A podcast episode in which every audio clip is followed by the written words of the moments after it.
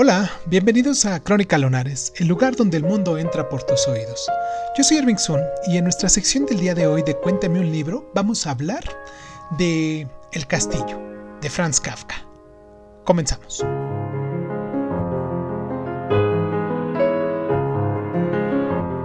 Una buena prueba de los logros de Kafka es que, aun siendo una versión inacabada, el castillo no pierde en absoluto su eficacia.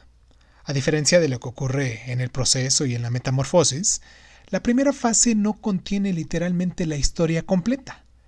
No nos es posible saber si ello se debe al carácter inacabado de la novela, pero en todo caso, El Castillo es indudablemente una obra incluso más asfixiante e indefinible que aquellas. En este sentido, casi nos parece justo que carezca de desenlace que los hechos narrados parezcan formar parte de una serie infinita de la cual tan solo un pequeño segmento habría llegado a las páginas de una novela. La llegada del agrimensor K al pueblo que rodea el castillo y el descubrimiento del que no es bien recibido y del que no puede quedarse ahí constituyen la narración propiamente dicha, pero la progresión a través de estas fases relativamente sencillas tienen todas las características de una pesadilla. La combinación de realismo y absurdo, típica de Kafka, alcanza aquí su máxima sutileza. Los hechos no se apartan nunca de su aparente realidad, pero de algún modo continúan resultando completamente extraños.